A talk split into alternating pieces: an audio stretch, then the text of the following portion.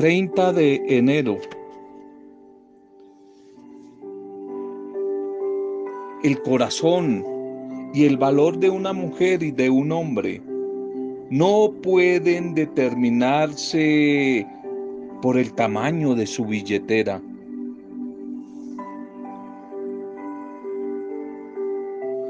Porque al final, ¿qué ganará?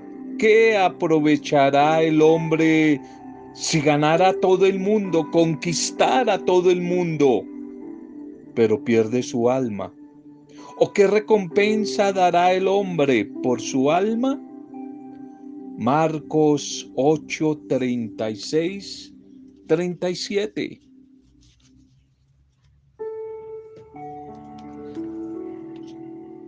Bienvenidos y bienvenidas a este nuevo espacio, a este tiempo de encuentro, de búsqueda, de renovación de nuestra vida, búsqueda de un ambiente renovado, de paz, donde a través del Espíritu del Señor podamos experimentar aire fresco, aire fresco en medio de las dificultades, motivos para seguir luchando, motivos para no dejar de soñar, no perder la ilusión, no perder la esperanza.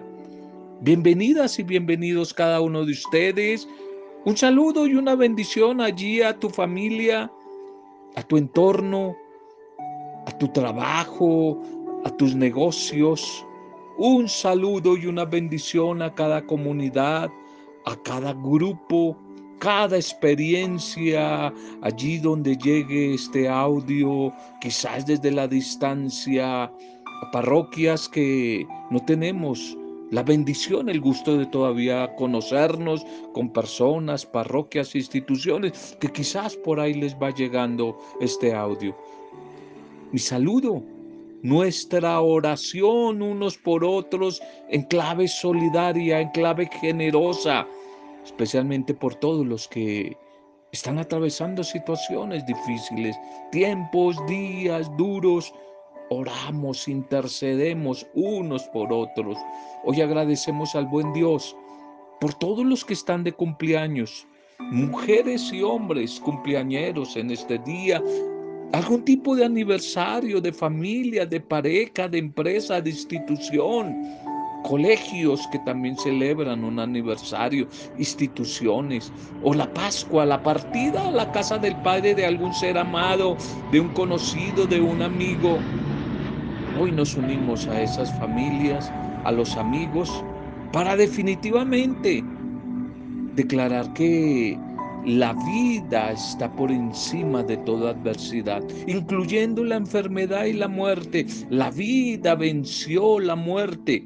Por eso vale la pena celebrar la vida. Vale la pena celebrar la vida.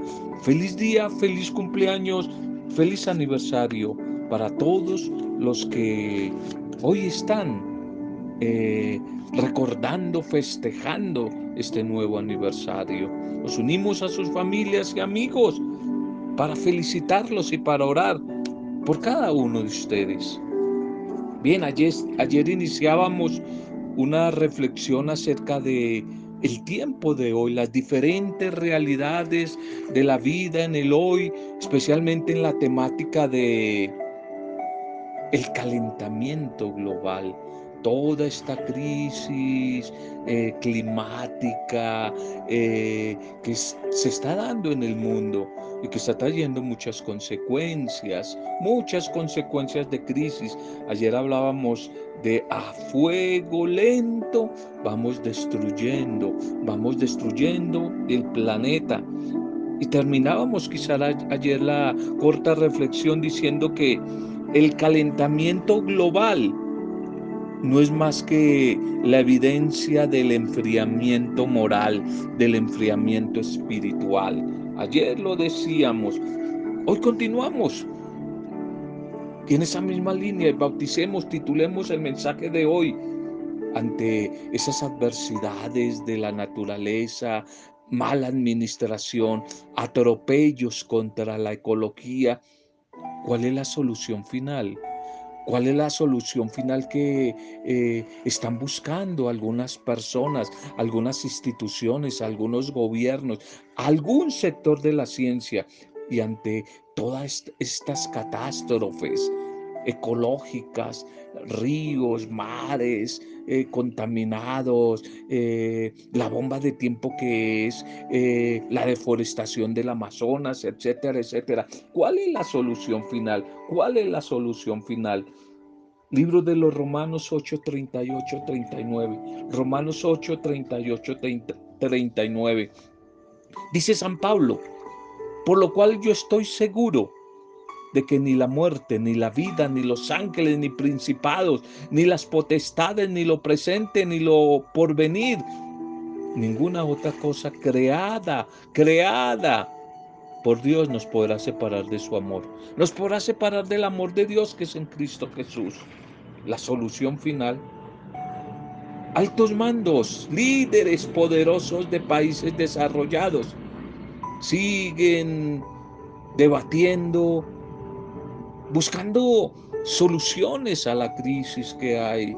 Debaten buscando soluciones finales para controlar el crecimiento demográfico y así tratar de erradicar, dicen ellos, de raíz varios problemas que se enfrentan a escala mundial.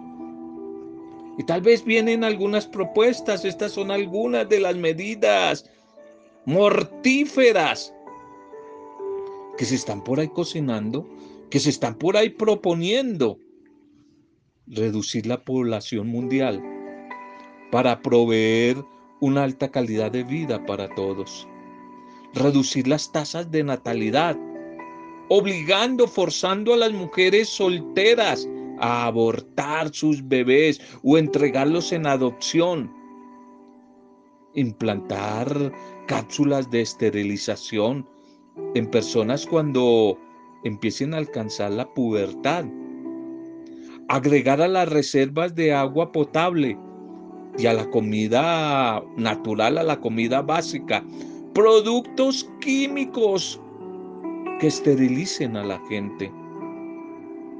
Y que hay de aquellas ideas de reducir activamente la población incrementando la tasa de la muerte y promoviendo la eutanasia, no solamente el comienzo de la vida en el aborto, sino adelantando la muerte con la eutanasia, incrementando la tasa de muerte mediante muchas guerras deliberadamente ya programadas que necesitan moverse como un mercado, el mercado de las armas, guerras que son provocadas, guerras que deliberadamente son organizadas. ¿Acaso no son también estos métodos, métodos de muerte, métodos satánicos? ¿Acaso no son estos métodos métodos que van en contra de la defensa de la vida? Dirigentes, muchos dirigentes de nuestro mundo proponen y formulan esquemas de gobierno globales, universales, al que algunos llaman régimen planetario, el cual administraría los recursos del mundo y el crecimiento humano, y discuten el desarrollo como de una organización internacional armada, que no sería otra cosa que una analogía global de la fuerza militar, de la fuerza policial, a la cual las naciones deberían rendir parte de su soberanía. Muchas medidas. Y estas medidas que siguen proponiendo son verdaderamente dictatoriales, como se han levantado en muchos de nuestros países, tanto de la extrema derecha como de la extrema izquierda, dictadores dictadores que quieren oprimir y, esclavizar a las naciones, medidas dictatoriales que proceden directamente del mundo del mal y que tienen un objetivo, llevar especialmente a la, a la, a la clase débil, a la clase más desprotegida, olvidada, llevarlas al precipicio, llevarlas al abismo. ¿Cómo puede ocurrir esto en un mundo tan adelantado científicamente? Es que el ser humano ha administrado arbitrariamente, malvadamente este planeta, concedido por su dueño, por el arquitecto, para que simplemente el hombre y la mujer lo administrara, pero no se hiciera dueño. Pero se ha creído el ser humano dueño y está maltratando, maltratando y destruyendo este planeta. La creación y sus habitantes claman, gimen, lloran. Dice la palabra del Señor, dice la escritura, la Biblia, claman y sufren como una mujer con dolores de parto en espera de una restauración final, la redención completa. Clama y espera una restauración por parte de Dios. Qué interesante este texto para que lo medites. Romano 8, 18, 23. Romano 8, 18, 23. La misma creación le protesta, le, le gime, está rebelde contra el mal manejo que el ser humano está haciendo de ella. Por eso manifiesta sus gritos a través de tantos terremotos, tsunamis, tantos fenómenos cambiantes del clima la misma naturaleza que sufre y le protesta al hombre el mal manejo, el mal manejo que está haciendo, el maltrato al que está sometiendo la creación. El problema real no es el crecimiento demográfico, no es que haya tanta gente en este mundo, ese no es el problema. Si la creación y la tierra es tan grande, hay tanta superficie deshabitada a lo largo y ancho de nuestro planeta, sino la alta concentración de la población en lugares pequeños atestados de tanta gente, de tanta gente, de tantos habitantes que siguen recibiendo las negativas consecuencias de vivir en ese hacinamiento, en cierto sector, concentrado en cierto sector, la economía y todo el poder, mientras que en otros lados la creación del planeta está deshabitado.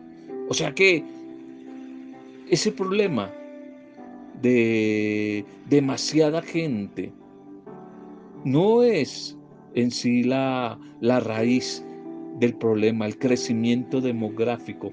No lo es. Si tan solo nosotros los seres humanos hubiéramos hecho desde el comienzo caso a nuestro creador, a nuestro arquitecto, al Padre Dios, desde el mismo comienzo, desde el mismo, desde el mismo Génesis. Llenen la tierra, llenen la tierra. Solo cuando le devolvamos el control a este planeta.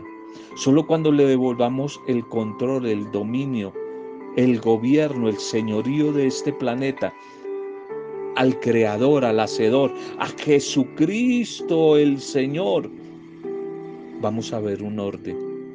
Vamos a ver de nuevo un equilibrio en la ecología, en la naturaleza. Vamos de nuevo a ver un progreso, vamos a ver prosperidad y vamos a ver paz. Antes, no, no va a pasar, no va a pasar. Si nosotros los seres humanos nos seguimos creyendo los amos, señores y dueños del mundo, del planeta, haciéndole daño, vamos a ver es más destrucciones, más tristezas, más sinsabores. Tal vez tu vida sea hoy también un desorden, un caos como el que hay en, la, en, el cosmos, en la naturaleza. Tal vez tu vida esté pasando también por desórdenes, por un caos que pareciera que no encuentra una solución final y valedera. Te invito sí tiene, sí hay solución.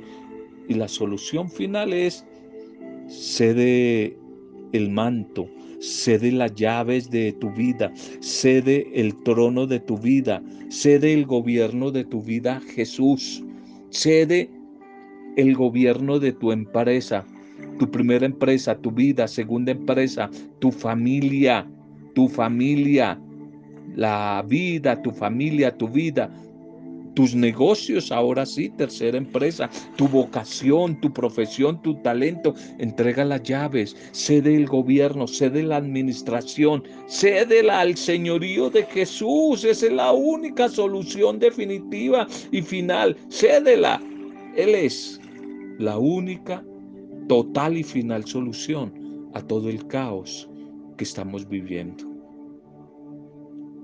los que deberían cuidarnos, protegernos, los que deberían preservarnos, preservarnos, más bien planean exterminarnos, planean exterminarnos. ¿A dónde vamos?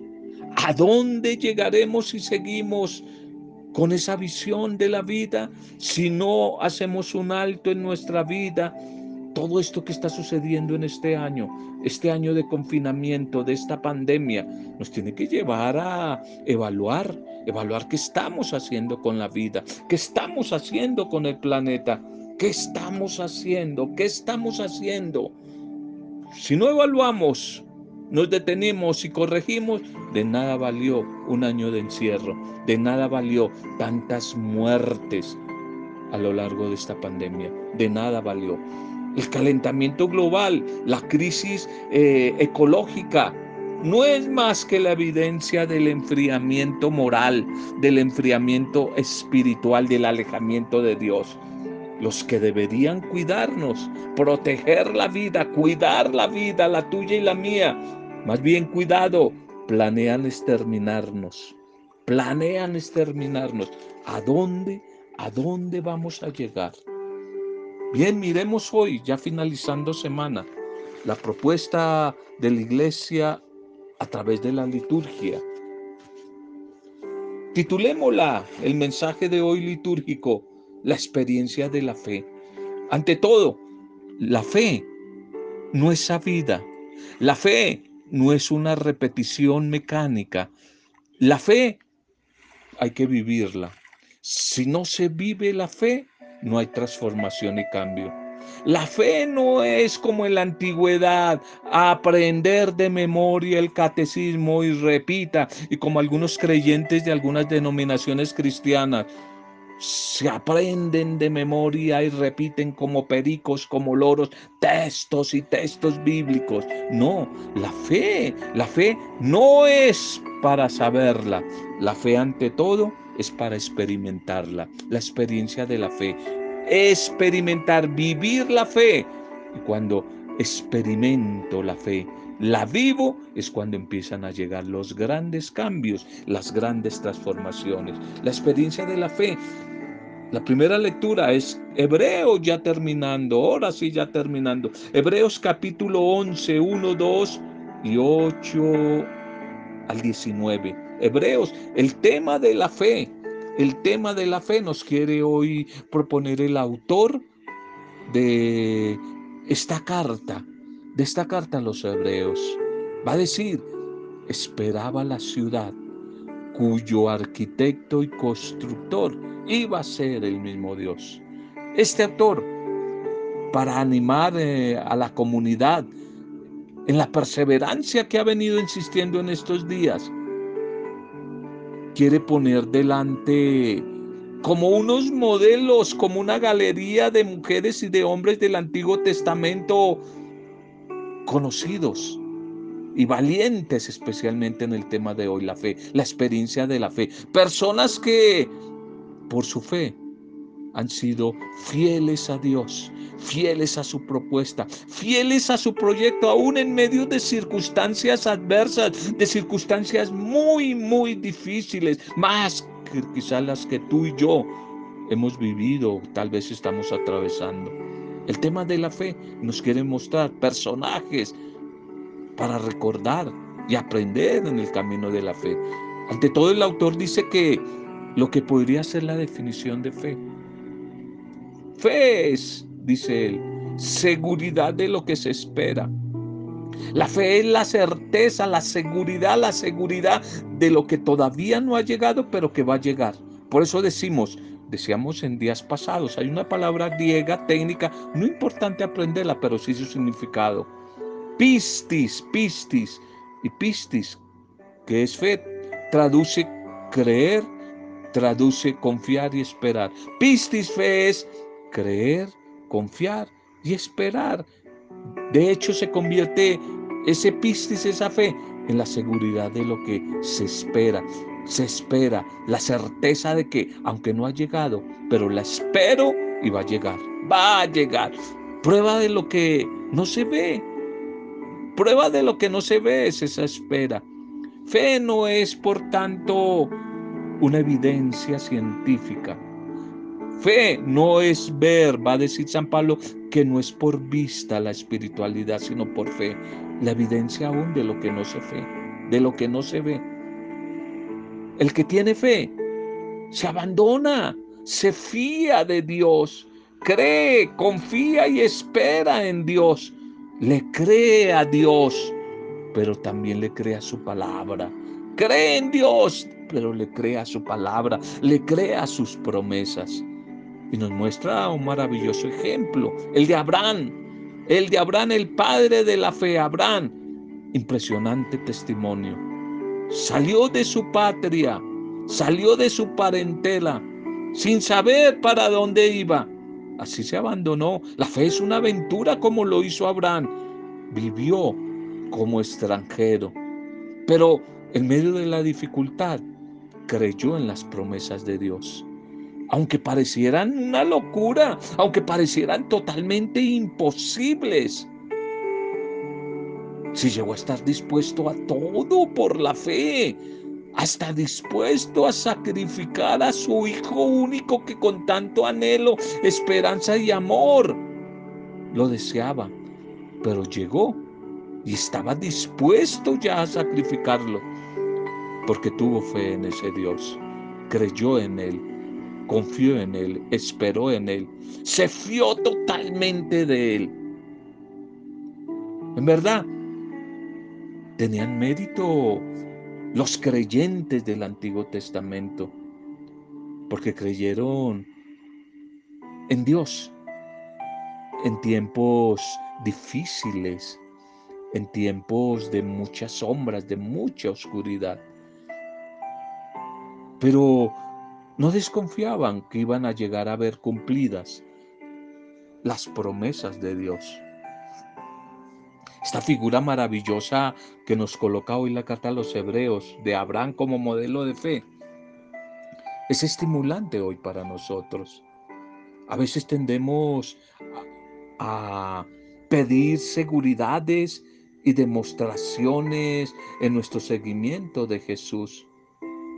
Quizás como Abraham, estaríamos dispuestos a entregarlo todo, a abandonar nuestra tierra, nuestra familia, nuestra patria y nuestra situación.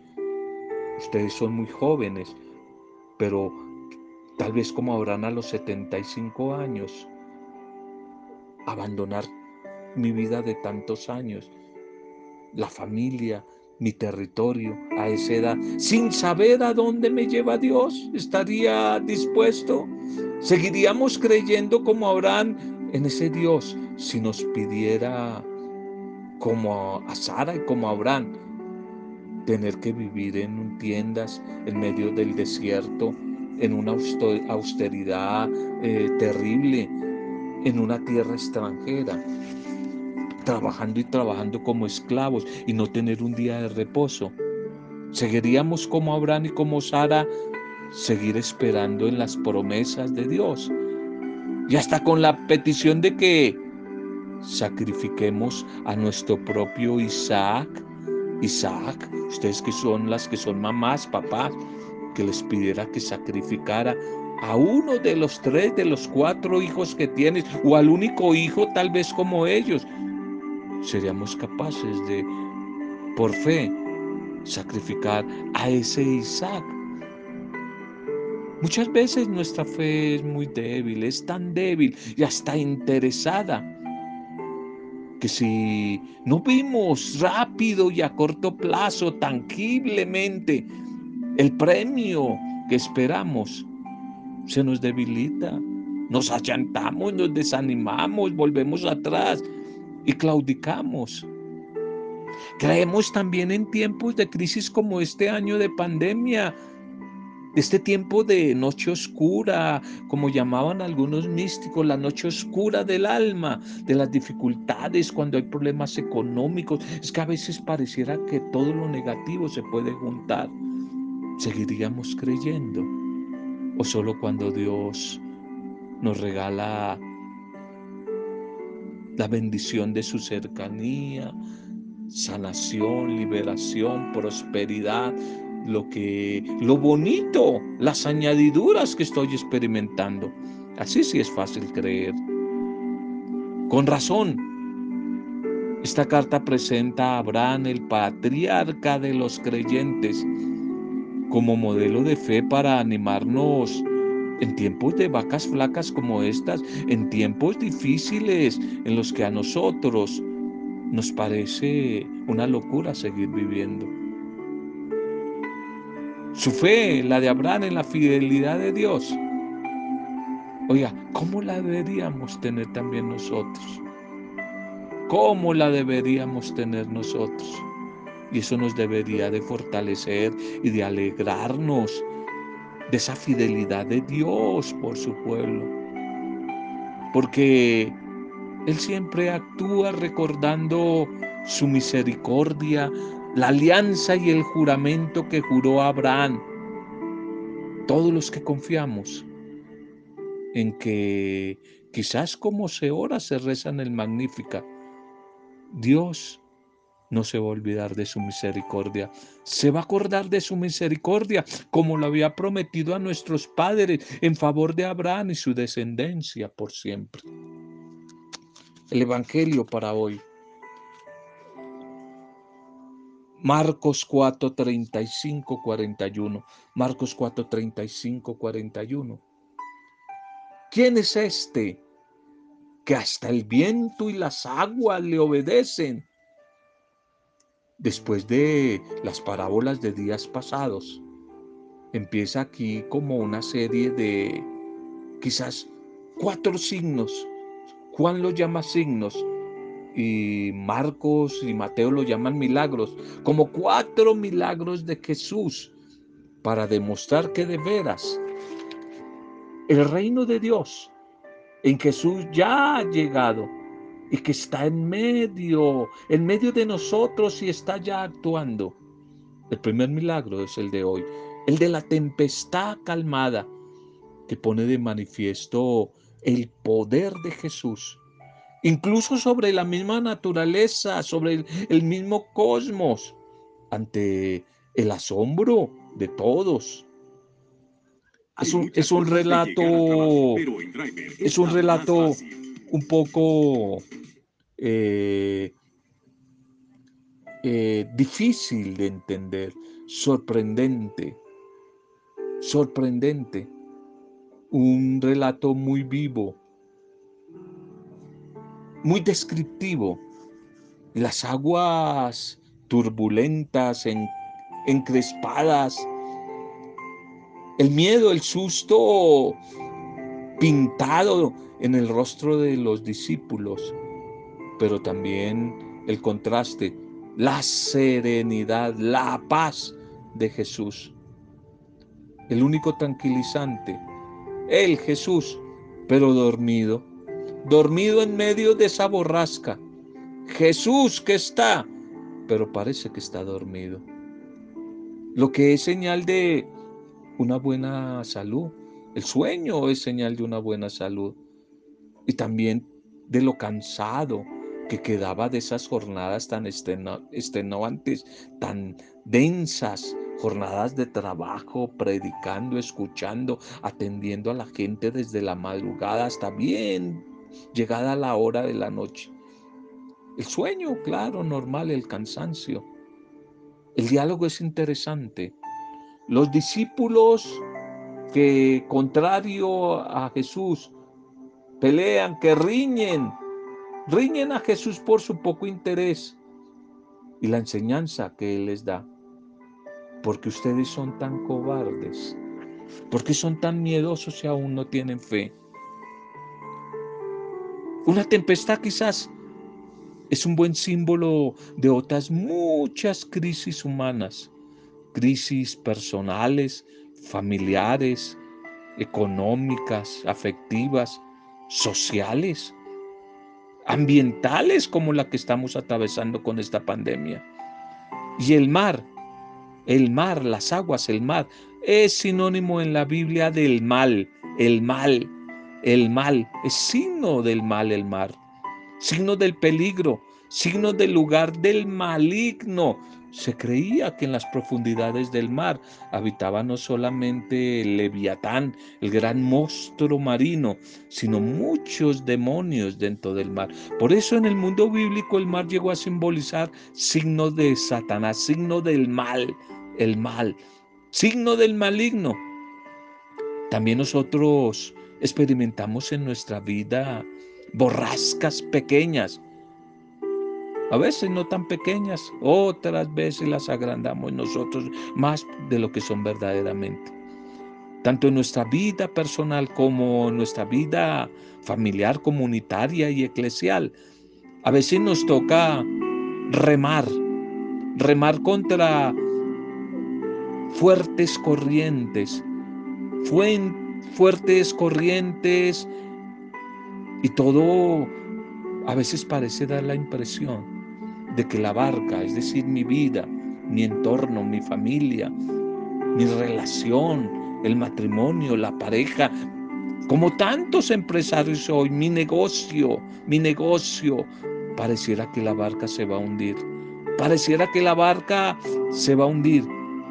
Mientras para algunos el colmo parece que Jesús sigue durmiendo. Sigue durmiendo y como que no le interesa que nuestra barca se hunda. Este aviso va también hoy para nosotros. Por nuestra poca fe, nuestra débil fe, por nuestros miedos, por nuestra cobardía. No acabamos definitivamente de creer, confiar y esperar, de fiarnos de que Jesucristo el Señor está presente en nuestra vida todos los días, especialmente en los días difíciles, está con nosotros. Como Él mismo nos lo prometió, está con nosotros hasta el fin de los tiempos. No acabamos todavía de creer que su Espíritu es el gran animador de nuestra vida, de nuestra barca, de nuestra historia, de nuestra familia, de la iglesia. A los cristianos se nos ha prometido una bendición. Claro que sí, promesas de bendición. Pero no, nos, no se nos ha prometido nunca, nunca en ninguna parte Jesús lo, lo dijo ni aparece en la escritura. No se nos ha prometido una travesía tranquila, apacible del mar. No se nos prometió pare de sufrir, Jesús no prometió pare de sufrir, sino él dijo, en el mundo van a tener muchas aflicciones, dificultades, pero ánimo, yo he vencido al mundo. Yo he vencido al mundo. Lo normal, lo natural, es que en nuestra vida, en nuestra historia, atravesemos momentos, episodios difíciles, difíciles, nuestra vida semejante a una barca que no navega todos los días y toda la vida en aguas tranquilas. Quizás cuando Marcos escribe su evangelio, la comunidad cristiana entiende muy bien esto de, de las crisis, entiende muy bien esto del mar embravecido, sabe mucho de persecuciones y sabe mucho de fatigas, de problemas. Y a veces son dudas o tal vez se traducen como miedo, como el de esta época, pánico, fobia que nos dé el COVID. miedo a enfrentar las dificultades, las dificultades externas, las crisis económicas, todas esas tempestades que zarandean nuestra vida, nuestra familia. Pero a ese Jesús que parece dormir, sí le importamos, sí le importa la suerte de su barca, de sus hijas, de sus hijos, de su familia, de su comunidad. Sí le importa la suerte de su barca. Sí le importa que cada uno de nosotros se hunda o no.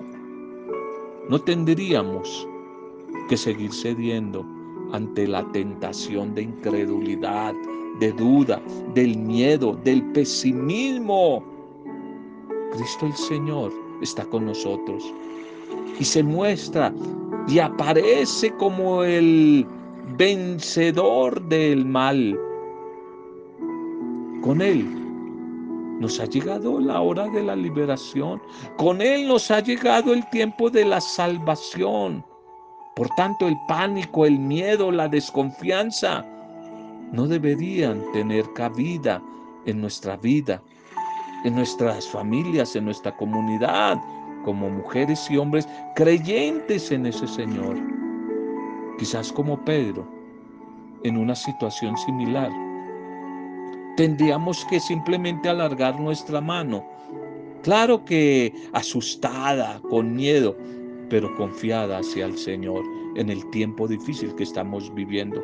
Y decirle con confianza, con fe, con esperanza y con un abandono total, Señor, Señor, sálvame que me hundo, sálvame como que me hundo. Esas parejas que en su relación se están hundiendo, que ojalá extiendan su mano, su corazón ahí al Señor y le digan, sálvanos que nos hundimos. Quizás esos padres con el problema de un hijo, un hijo rebelde, un hijo que ha caído en la droga, una hija que ha caído en malos pasos, extiendan hoy sus manos y clame, Señor, sálvanos que nos hundimos. Familias que están en crisis, los empresarios en la economía, los migrantes, los desempleados. Sálvanos, Señor, que nos hundimos. Los enfermos emocionales, espirituales, físicos. Deberíamos hoy extender nuestra mano al Señor y clamarle, Señor, sálvanos que nos hundimos. Sálvanos. Los gobernantes, diferentes autoridades deberían hoy tener un clamor de humildad y extender su vida y sus manos al Señor. Sálvanos que nos hundimos, sálvanos. Muchos profesionales de la salud, médicos, científicos, cuando ven que humanamente ya la ciencia no llega a dar respuesta, humildemente deberían de reconocer, extendiendo su corazón, sus manos y su vida a Jesús diciéndole, sálvanos Ayúdanos que nos hundimos con este virus, con esta pandemia. No sabemos qué hacer con esta enfermedad, con este paciente. Sálvanos que nos hundimos. Debería ser la gran oración en todo momento de la iglesia. Cuando se siente zarandeada por los ataques, por las dificultades. Sálvanos, Señor Jesús, que nos hundimos. Preguntémonos frente a las dificultades que se nos presentan en nuestra vida nos dejamos ahogar y llevar por el temor, por la desesperanza o invocamos la protección del Señor. Sálvanos que nos hundimos, oremos. Padre, gracias por tu palabra en este día. Gracias por tu bendita palabra. Tú en definitiva, Señor, de acuerdo al primer mensaje, eres la verdadera solución total y definitiva a la crisis que vive nuestro planeta, tanto en lo ecológico, en la naturaleza, como en lo humano, como en la moral, como en lo espiritual. Tú, Señor, eres la única definitiva y total solución. Sálvanos, salva nuestro planeta, salva nuestro mundo, salva nuestra ecología, pero ante todo salva nuestras vidas, Señor, que nos hundimos nos hundimos, Señor. Sálvanos, sálvanos, Señor, sálvanos. Padre misericordioso, tú que en tu Hijo Jesús compartió las limitaciones de nuestra condición humana y con generosidad afrontó la enfermedad para devolvernos la salud. Tú que experimentaste la muerte y que con ella nos diste vida eterna a través de tu resurrección. Sálvanos, Señor, que nos hundimos. Sálvanos, Señor. Transforma nuestra situación de adversidad que estamos atravesando por estos días, Señor.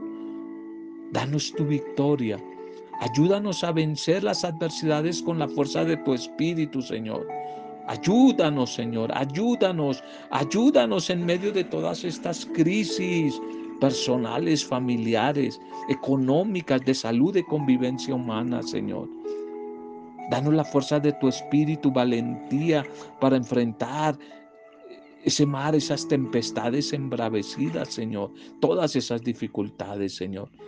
Danos tu bendición, la sabiduría de tu espíritu para discernir soluciones, buscar caminos mejores para el cambio en medio de las adversidades que estamos viviendo. Señor, ayúdanos por favor. Ayúdanos con tu bendición. Hoy oramos por todos los más necesitados, enfermos, cautivos, oprimidos, desempleados, los que se sienten solos, marginados, por todos los débiles, ancianos, niños, por nuestros gobernantes, de nuevo por el personal de salud. Hoy oramos por nuestros jóvenes, hoy oramos por tu iglesia, para que sea signo de esperanza, de esperanza en ti, Señor. Hoy oramos por todas las familias, las diferentes comunidades y grupos, los misioneros y misioneras. Hoy oramos por todos los que están de cumpleaños o celebrando algún tipo de aniversario. Y todo lo hacemos desde la fuerza transformadora, renovadora, intercesora de tu Santo Espíritu, para gloria, alabanza y adoración tuya, Padre Dios, en compañía de María, pero en el nombre soberano, bendito, poderoso de Jesucristo el Señor. Jesucristo el Señor que camina con nosotros. Jesucristo el Señor que nos prometió que iba a estar con nosotros todos los días hasta el final de los tiempos. Y en Él, en el nombre de Jesús, confesamos y declaramos que nuestra barca no se va a hundir, que nuestra barca va a salir a flote y va a salir vencedora en el nombre de Jesús. Con Él, en alabanza y acción de gracias, hemos compartido el mensaje de hoy. Amén. Roberto Zamudio de Día a Día con la Palabra.